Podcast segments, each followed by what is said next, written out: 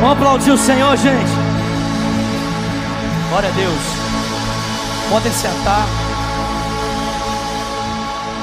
Eu quero ler com vocês aqui essa noite o texto de 1 Tessalonicenses. 1 Tessalonicenses capítulo 4, a partir do verso 1. Eu quero conversar com vocês hoje sobre o tema Meu corpo, novas regras. Diga para quem está perto de você: Meu corpo, novas regras. 1 Tessalonicenses capítulo 4, a partir do verso 1 diz assim: Quanto ao mais, irmãos, já os instruímos acerca de como viver a fim de agradar a Deus. E de fato, assim vocês estão procedendo. E agora pedimos e exortamos a vocês, no Senhor Jesus, que cresçam nisso cada vez mais. Porque conhecemos os mandamentos que demos a vocês pela autoridade do Senhor. Verso 3: A vontade de Deus é que vocês sejam santificados, abstenham-se da imoralidade sexual. Cada um saiba controlar o seu próprio corpo de maneira santa e honrosa, não dominado pela paixão de desejos desenfreados, como os pagãos que desconhecem a Deus. Neste assunto, ninguém prejudique o seu irmão e nem dele se aproveite. O Senhor castigará todas essas práticas, como já dissemos e asseguramos. Porque Deus não nos chamou para a impureza, mas para a santidade. Portanto, aquele que rejeita essas coisas não está rejeitando o homem, mas a Deus que lhe dá o seu espírito. Amém? Talvez essa pergunta pareça uma pergunta muito natural para alguns de nós. Por que é que eu não posso fazer sexo antes do casamento? Principalmente para a gente que é criado na igreja, essa pergunta parece uma pergunta muito óbvia. Ah, por que, que eu não posso fazer sexo antes do casamento? Mas a gente esquece que para uma pessoa que de repente nunca teve contato com a fé cristã, essa pergunta não é uma pergunta tão óbvia, principalmente quando a gente leva em consideração o mundo que a gente vive. Em primeiro lugar, o mundo que a gente vive é um mundo extremamente erotizado. Eu não sei se você percebeu, mas o mundo que a gente vive para fazer uma propaganda de uma casa erotiza a propaganda. Tudo hoje gira em função do sexo. Aliás, eu não sei se você sabe, mas a indústria que mais fatura hoje no mundo é a indústria sexual. A indústria do sexo fatura mais do que todas as outras indústrias que você possa pensar ou imaginar. Sexo vende. E é por isso que é interessante erotizar qualquer aspecto da vida, porque qualquer coisa que é linkada ao sexo se torna agradável às pessoas. Então essa pergunta não é uma pergunta tão simples, principalmente para quem cresceu nesse mundo erotizado, está acostumado a lidar com a erotização, está acostumado com a exposição do seu corpo, está acostumado a falar sobre esse assunto numa perspectiva sem pudor, sem regras. Isso não é natural. Mas não é apenas a erotização, irmãos, que torna esse assunto um assunto tão aparentemente simples. Existe uma outra razão porque as pessoas é, têm dificuldades de entender por que, que fazer sexo antes do casamento é pecado. A segunda razão, gente, é porque as pessoas elas enxergam o sexo hoje numa perspectiva de consumo. Ou seja, nós vivemos no mundo ocidental e o nosso mundo ele é regido por uma perspectiva filosófica e política que nós conhecemos como capitalismo, aonde as relações basicamente são relações de comércio, relações de troca, relações de venda. Basicamente a estrutura política do Ocidente é isso. Você se relaciona com as pessoas ou visando troca, ou visando venda, ou visando compra. Só que esse aspecto da realidade, esse aspecto, esse um dos aspectos das relações acabou se tornando o principal. E o que rege a vida das pessoas, quase que como um todo. Aliás, por que, você acha que tantas pessoas saem do Brasil e mudam para os Estados Unidos? Porque muitas pessoas têm a sua vida regida por esse princípio do capital, que a coisa mais importante da vida é o ter, é o capital. As relações são feitas pelo viés do capital. Eu me relaciono com pessoas que vão poder agregar valor material à minha vida. Você já ouviu isso em algum lugar? Sim ou não? Agora, esse princípio de relação também muitas vezes se aplica à área sexual. Por que, que você acha que as pessoas transformaram sexo em revista? Por que, que você acha que as pessoas transformaram sexo em filme? Porque essa é uma leitura da vida sexual pelo prisma da economia. É uma leitura desse aspecto da realidade pelo prisma da economia. Por que, que você acha que uma pessoa vende o seu corpo para ter dinheiro? É uma leitura da relação do meu eu com o meu corpo pelo prisma da economia. As pessoas hoje elas não fazem sexo, elas consomem sexo. O sexo é um lugar de ser consumido, é consumo. E gente, não, não é difícil entender isso. Pense muitas vezes na nossa relação com a igreja. Muitas vezes a nossa relação com a igreja é uma relação de consumo. A gente vem para a igreja pensando que a igreja é um self-service. E que tudo que tem que ser feito na igreja tem que ser feito com a finalidade de me agradar. E se eu não me sinto agradado no ambiente da igreja, o que, é que eu faço? Eu procuro um self-service que me agrada. Por quê? Porque sempre vai ter uma igreja que faça aquilo que eu quero para me agradar. O que, que é isso? Isso é uma relação de consumo com a igreja.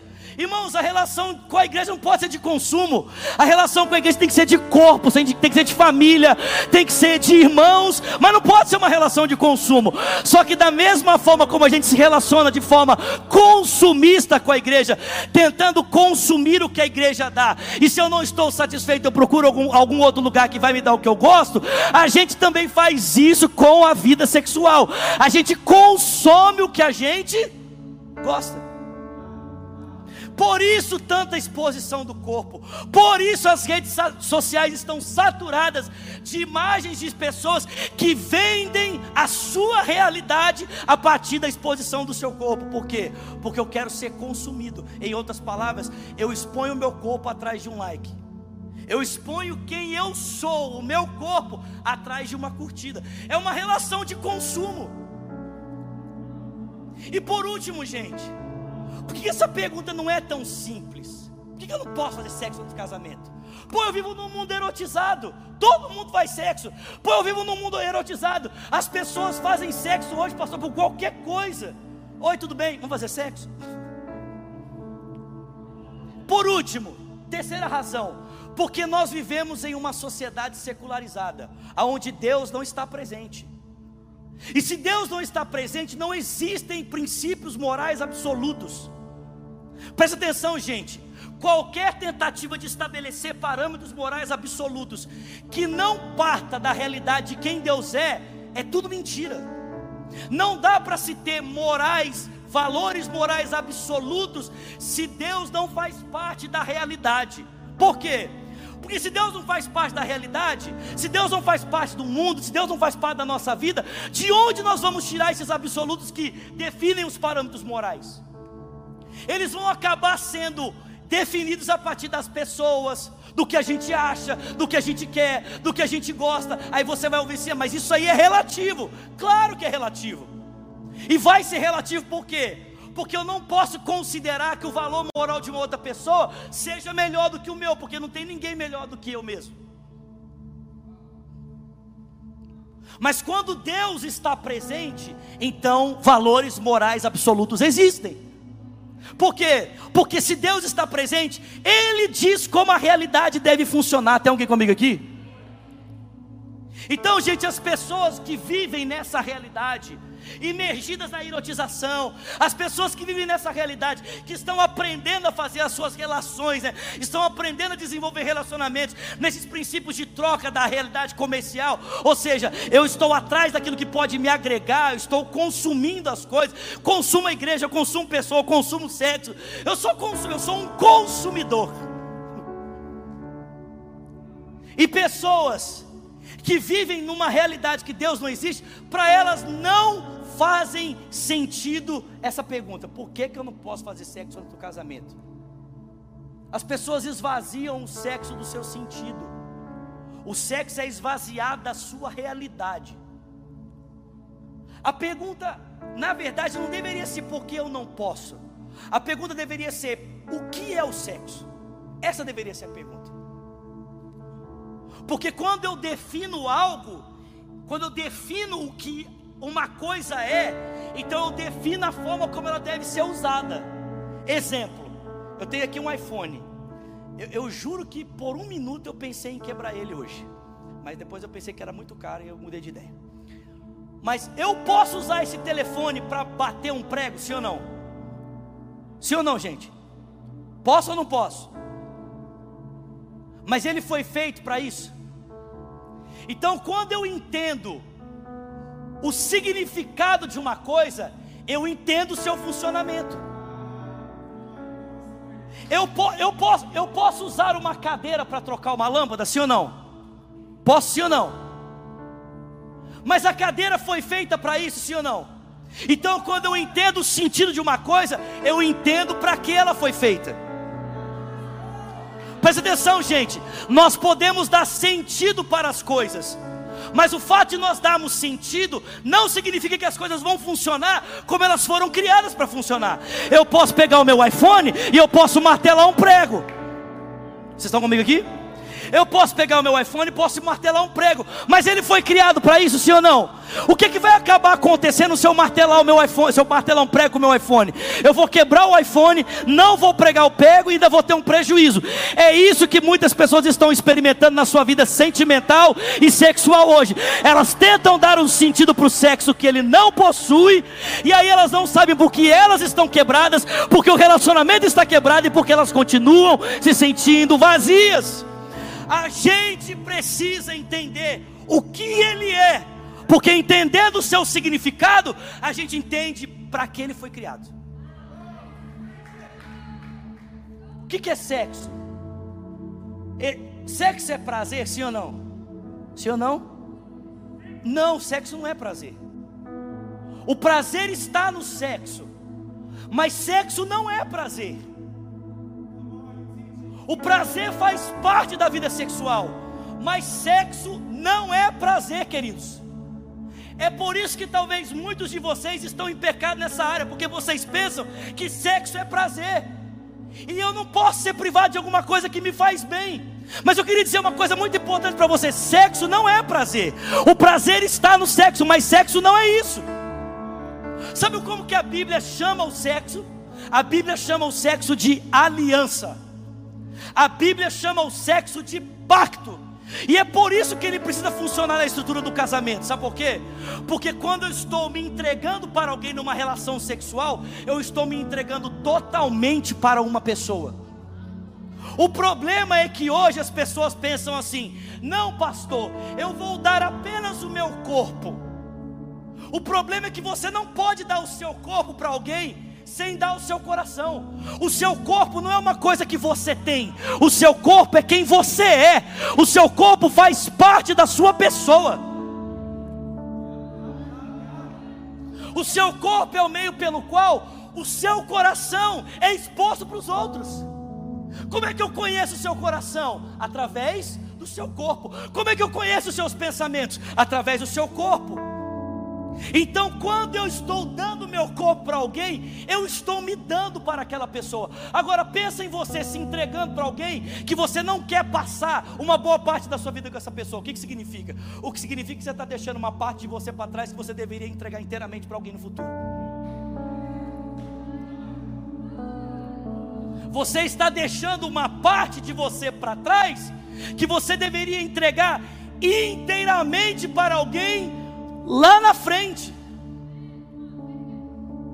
Gente, é exatamente esse tipo de postura que Paulo está combatendo nesse texto aqui. Paulo fala assim, cara, percebe, a forma como os pagãos decidem, ou seja, a forma como as pessoas que adoram o sexo vivem, não é a forma como eu e você que somos cristãos precisamos viver. Existe uma forma distinta que o cristão precisa lidar com essa área da vida dele. E a forma como um cristão, a forma como eu e você precisamos aprender a lidar com essa área, em primeiro lugar, tem a ver, irmãos, com entender o que é o sexo. E eu digo para você: o sexo é o lugar que Deus planejou de um casal se entregar inteiramente um ao outro, para que eles possam ali consumar a aliança que eles estabeleceram diante de Deus. Não é isso que o Paulo diz? Deixará o homem pai e mãe iniciar, a sua esposa e os dois se tornarão uma só carne. É pacto, é aliança, é entrega. Aleluia. Ou é o meu telefone que está tocando? Quieto.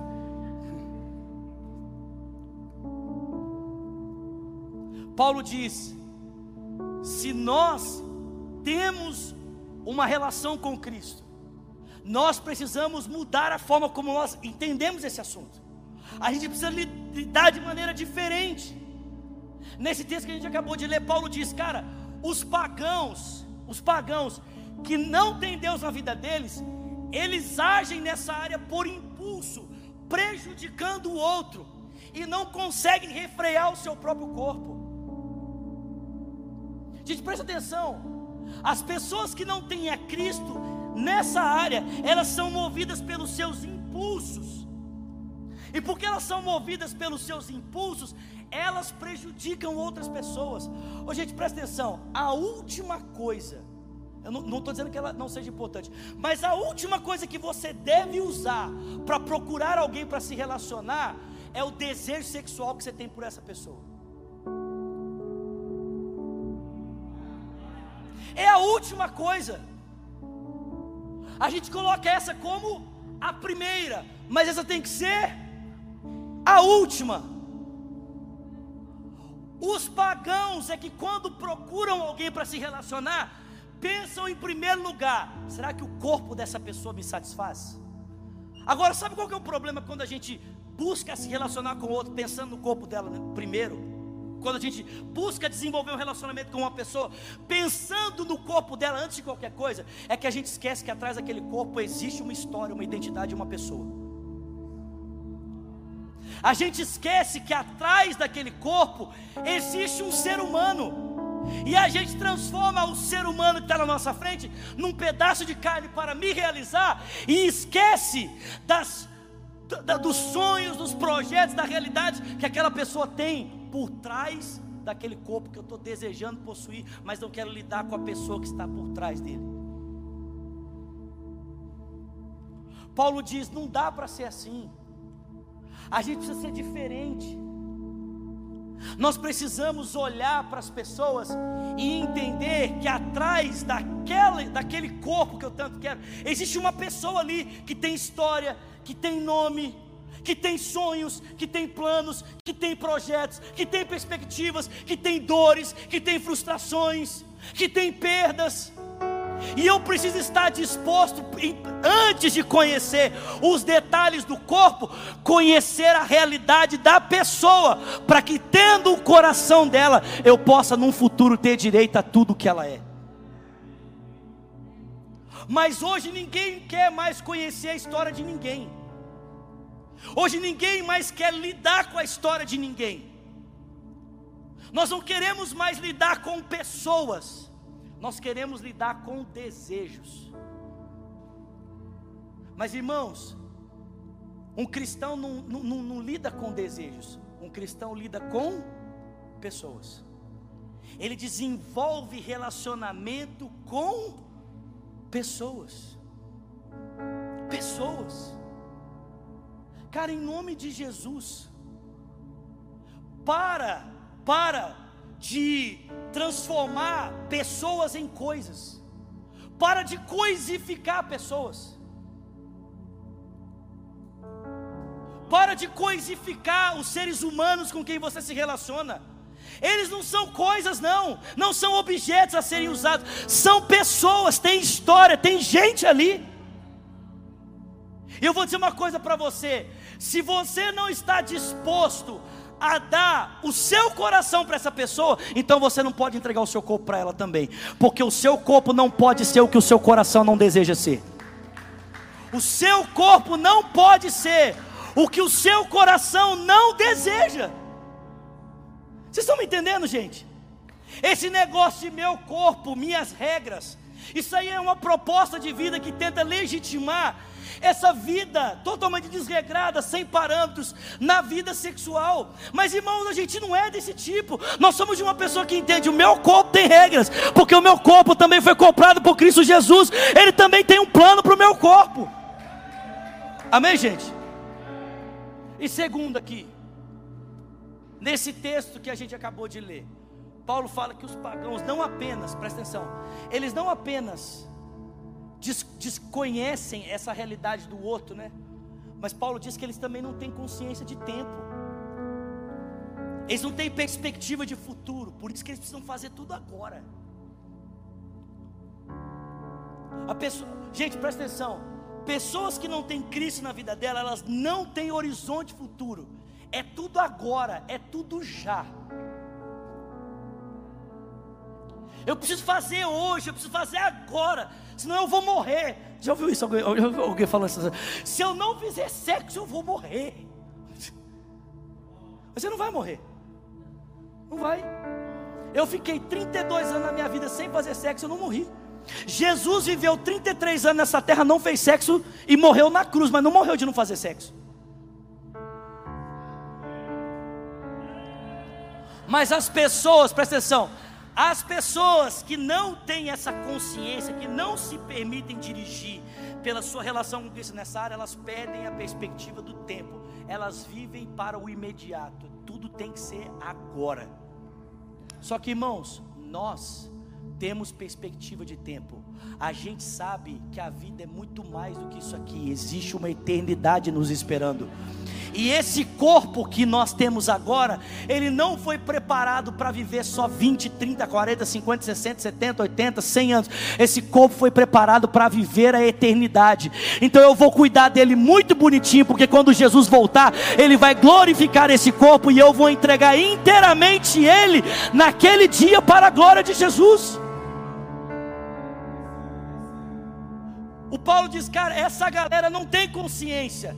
Eles não percebem que naquele glorioso dia as pessoas que vivem dessa forma vão prestar contas a Deus no juízo. Meu irmão, presta atenção. Pessoas que vivem uma vida desregrada vão prestar contas a Deus da vida desregrada sexual que estão tendo agora, da maneira como agrediram o corpo que Deus a deu e o corpo de outras pessoas. Eu quero que você entenda isso em o nome de Jesus. Se você continuar decidindo, né, conduzir a sua vida sexual dessa forma, você está não apenas prejudicando outras pessoas, mas você está se auto prejudicando.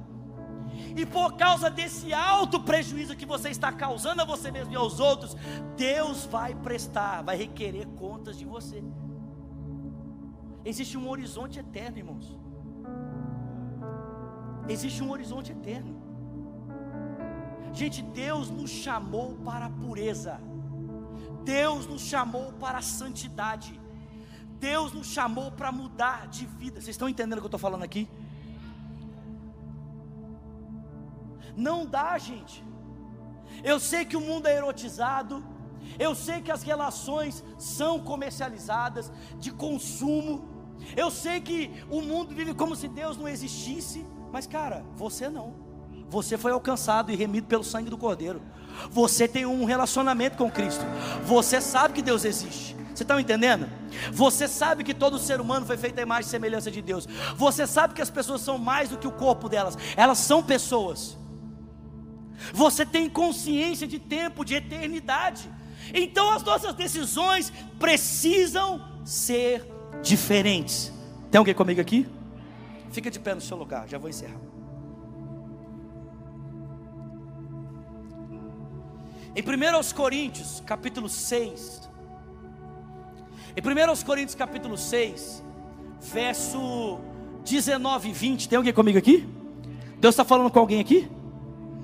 Em 1 Coríntios 6, 19 e 20, né? Essa aqui é as mensagens que dói, né? Fica aleluia, né?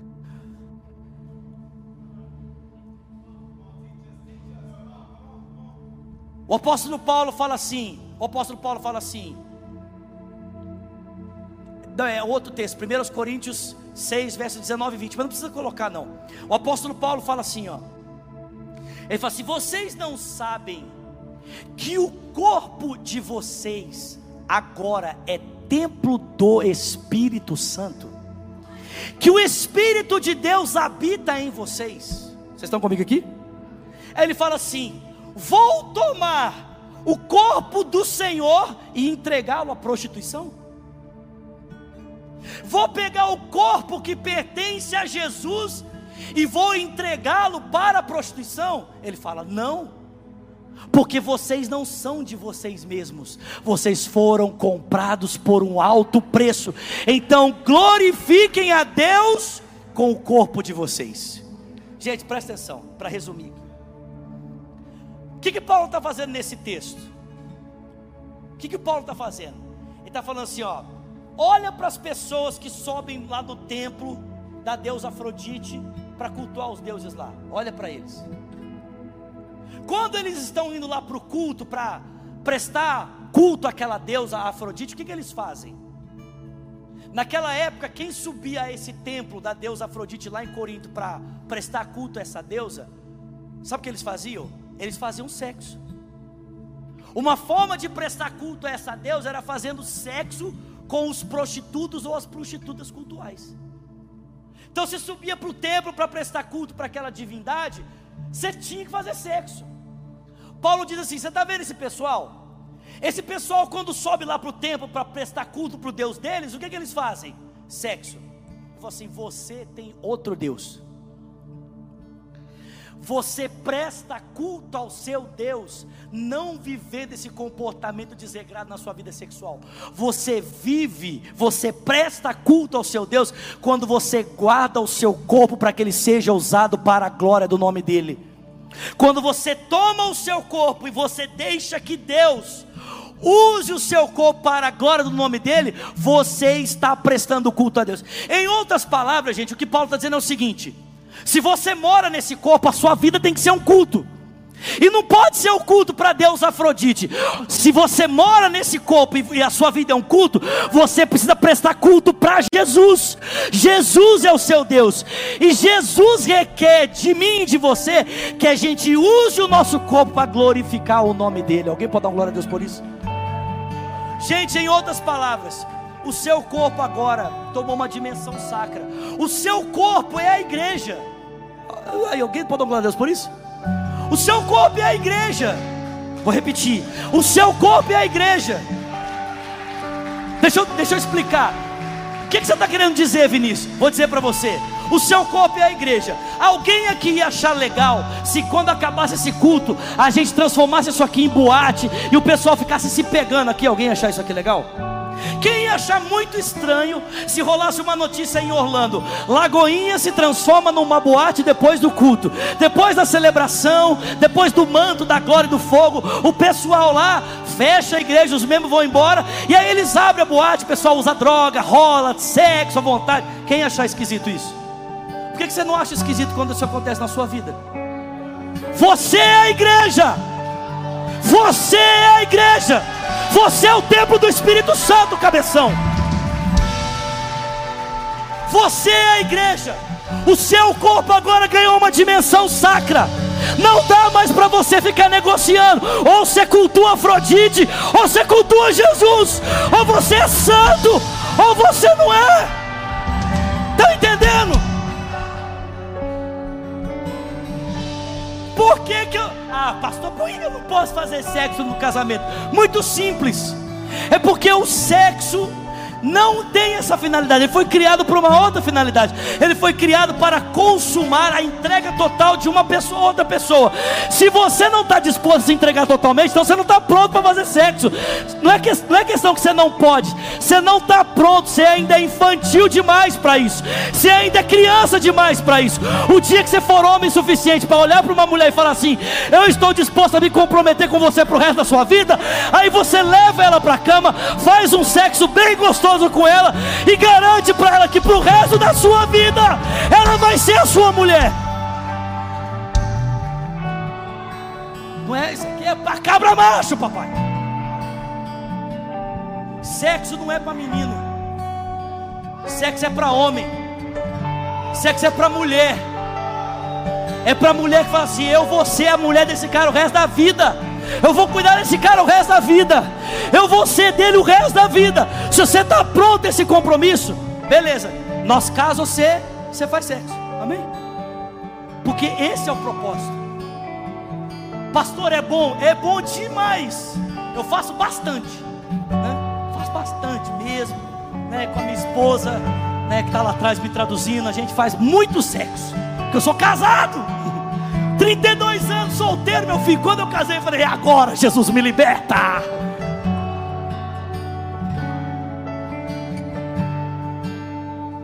Mas irmão, não dá. Amém, gente? Vocês estão me entendendo? A gente não faz, a gente presta atenção. A gente não escolhe isso pelo viés do consumo. A gente não escolhe isso pelo viés da erotização. A gente não escolhe isso pela ausência de Deus. A gente põe Deus nesse negócio, porque nós somos o povo de Deus. E quando a gente põe Deus nesse negócio, a primeira coisa que a gente aprende é, cara, eu não posso coisificar o outro. O outro não é coisa, o outro é gente. Segundo, eu não posso, eu, eu não posso perder a perspectiva do tempo. Existe eternidade. Sabe o que eu acho interessante? Já estou encerrando, posso pregar um pouquinho? Vocês estão comigo?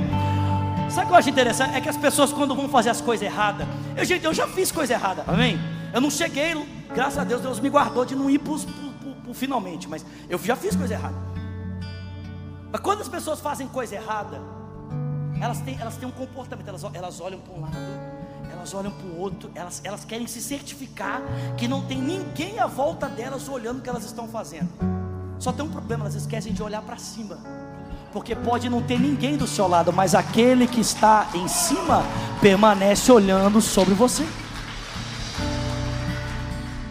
E não é que ele está te condenando, não.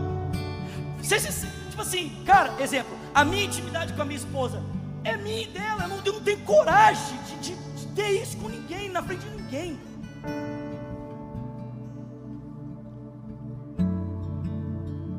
Por que, que, por que gente? Por que, que a gente não pensa que a nossa intimidade só tem uma pessoa que pode participar dela? É Deus. Gente, vamos mudar isso aí. Nós precisamos mudar isso aí. Eu estou muito preocupado com isso aqui na nossa igreja. Galera tá caindo para cima mesmo, pai. O pessoal tá fervendo aí, gente. Papai. Sejam santos, porque Deus é santo. Não adianta a gente vir para cá na sexta-feira e ficar assim: Deus manda fogo, manda fogo, manda fogo. Não vai mandar fogo, sabe por quê? Porque o fogo de Deus não vem onde existe pecado. Tem que tirar o pecado para o fogo de Deus vir. Tem que abandonar o pecado. Tem que parar de pecar. Zulado, e a pornografia? Deixa eu dizer uma coisa para você: você quer ser um cara lesado? Fica vendo pornografia. Você vai ser um homem lesado. Lesado. A pornografia vai te lesar. Você vai ser um cara lesado. Você vai ser. E eu não falo só de cara, as mulheres também vê hoje em dia. Vai ser uma mulher lesada. Sai disso. Para de mandar foto do seu corpo pelada para outras pessoas. Para de mandar foto pelada do seu corpo para outra pessoa. Ah, pastor, mas eu tiro a cabeça. É esse que é o problema. Quando você tira a cabeça, você revela que o que eu estou pregando é a verdade. Porque você coisifica o corpo, mas não põe a identidade nisso. Se você não põe o rosto, é porque você prefere esconder a identidade, mas expor o corpo. E isso prova que o que eu estou pregando tem razão. Para! Para! Nós precisamos parar de brincar com Deus. Ele é misericordioso, Ele é bom, Ele é gracioso, mas Ele também é justo, Ele é reto, Ele é santo. Paulo fala: considerai, pois, a misericórdia e a severidade de Deus. Paulo não fala só considerar, pois, a graça de Deus, ele fala: considerai, pois, a graça e a severidade de Deus. Gente, deixa eu dizer uma coisa para você: você não vai perder nada por obedecer a Deus nessa área, amém? Não vai, não vai, amém ou não amém? Eita glória, eu senti Deus falando aqui hoje, hein, papai? Feche os seus olhos.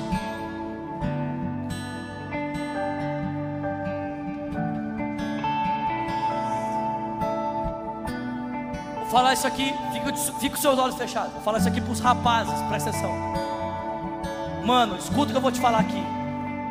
Para de ficar olhando para as fotos das meninas de biquíni no Instagram. Para de ficar fazendo isso, sabe por quê? Quando você faz isso, escuta isso aqui, isso aqui é científico. Quando você faz isso, o seu cérebro libera uma substância chamada dopamina, que traz para você uma sensação de prazer e desperta você para a caça, desperta você para ir atrás né, de, de, de resolver isso, de, de consumar isso. Aí você não entende assim, pastor, eu não consigo, eu não dou conta, eu não vejo pornografia, mas eu não consigo. Ai meu Deus, e aquela coisa, mulherada, para de ficar olhando os caras bombados sem camisa de, de sunguinha no, no Instagram. Isso também faz a dopamina vir para o seu cérebro, desperta o instinto da caça e você quer consumar esse desejo. Sabe o que você está fazendo? Você está se defraudando. Sabe, sabe o que significa defraudação? É você criar desejos em você que você não pode realizar. Você está se defraudando, você está se matando. Para de fazer isso. Para de seguir, dá mute, bloqueio, sei lá o que você vai fazer.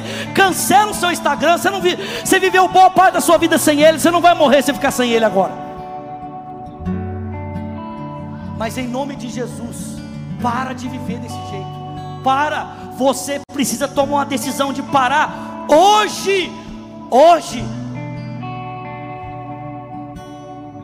Antes que isso roube um futuro lindo que Deus pode ter para você do lado de uma pessoa maravilhosa que Ele já tem preparado para sua vida.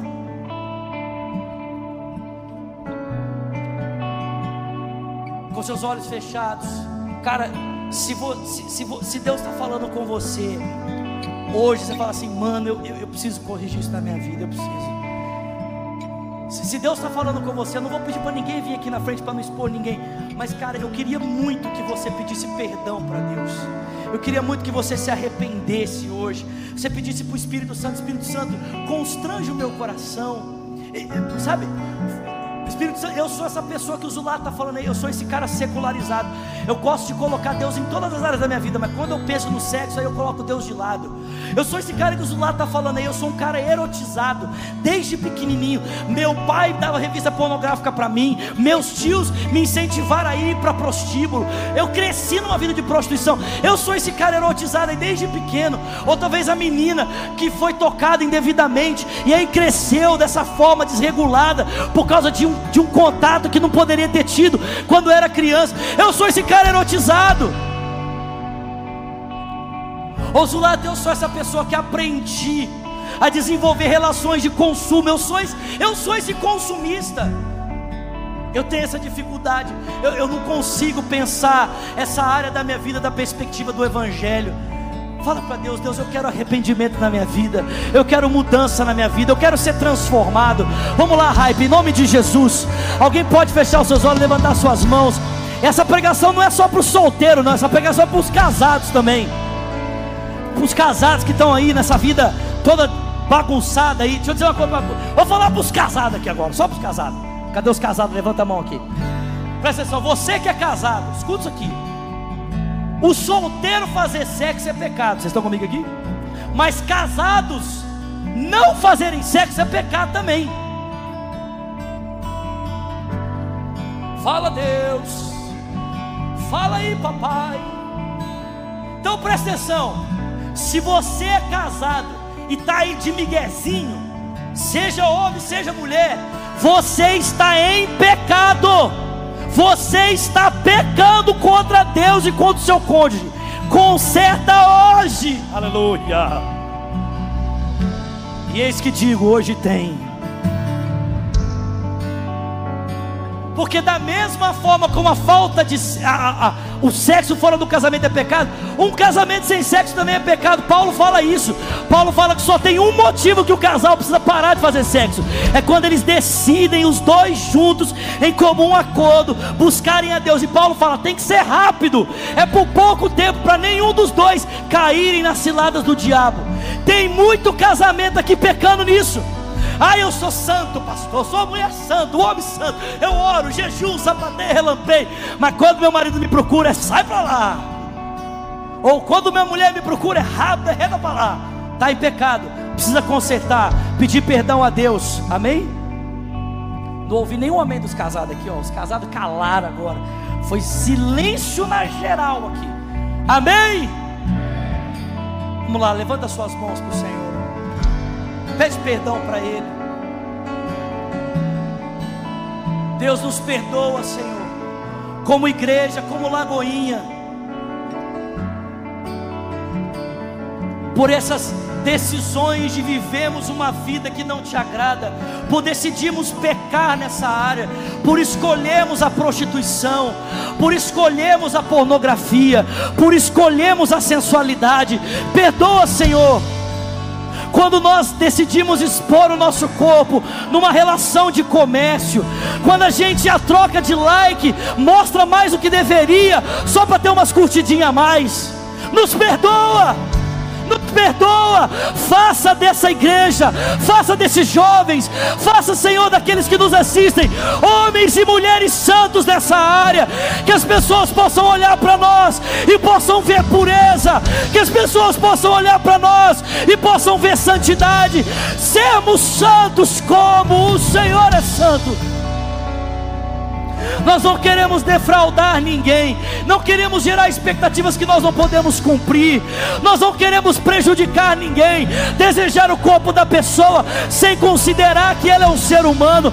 Nós não queremos perder a perspectiva do tempo, a gente quer se lembrar que existe uma eternidade nos esperando, existe um projeto eterno de morarmos contigo e nós queremos estar preparados para isso. A gente não quer que esse corpo que o Senhor nos deu seja usado para outra coisa senão para a tua glória, Senhor. Nos perdoa. Tenha misericórdia de nós. Reconhecemos que somos falhos. Reconhecemos que pecamos em palavras, pecamos em atitudes, pecamos, ó Deus, em comportamentos, pecamos, nos perdoa nos lava nessa hora. A palavra diz quando nós, quando nós confessamos os nossos pecados, o Senhor é fiel e justo para nos perdoar os pecados e nos purificar de toda injustiça. Nos perdoa, Senhor. Transforma as nossas vidas. Nós te pedimos isso. Em nome de Jesus. Com seus olhos fechados, coloque as suas duas mãos sobre o seu coração. A última oração, gente. Desculpa, eu passei muito da hora hoje, mas Alguém está sendo abençoado aqui? Alguém? Deus está falando com alguém aqui? Seus olhos fechados, suas mãos sobre o seu coração. Ore comigo dizendo: Senhor Jesus, nessa noite eu te entrego a minha vida. Eu reconheço que Tu és o meu Senhor e o meu Salvador. Diga, Jesus, recebe a minha vida. Ore também dizendo: E eu, Jesus, que um dia andei nos teus caminhos, mas eu me desviei. Diga nessa noite, arrependido, eu volto, crendo que o Senhor me recebe. Com suas duas mãos sobre o seu coração, seus olhos fechados. Existe alguém aqui nesse auditório ou pela internet que fez essa oração pela primeira vez e diz: Eu quero entregar minha vida para Jesus hoje. Ou você diz, eu quero voltar para Jesus. Se você é essa pessoa, levanta uma das suas mãos. Eu quero conhecer você, eu quero orar com você. Tem alguém, alguém aqui ou pela internet que diz, eu quero entregar minha vida para Cristo. Levanta bem alto uma das suas mãos. Se você está aí pela internet, escreve aí para a gente, por favor. Eu estou entregando a minha vida para Jesus. Ou escreve aí, eu estou voltando para Jesus. Nós temos pessoas que estão acompanhando nossos cultos moderadores. Eles podem tomar o seu nome. A gente quer que seja mais do que essa experiência aqui hoje. Nós queremos entrar na sua vida, queremos ajudar você. Então escreve aí para mim. Vinícius, eu estou entregando a minha vida para Jesus, eu estou voltando para Jesus. Escreve aí, por favor. Existe alguém aqui nesse auditório que diz: Eu quero entregar minha vida a Cristo. Tem uma mão levantada lá atrás. Tem mais alguém? Levanta bem alto para mim, por favor. Mais alguém? Alguém pode dar um glória a Deus por aquela vida ali? Alguém pode celebrar o Senhor por aquela pessoa? Alguém pode gritar? Alguém pode relampear, sapatear? Alguém! Glória a Deus. Mano, o pessoal vai pegar o seu nome, seus contatos aí. Glória a Deus. Estenda as mãos naquela direção ali, por favor. Pai, nós abençoamos esse querido, esse precioso irmão que está tomando essa decisão nessa noite de entregar a vida dele para o Senhor.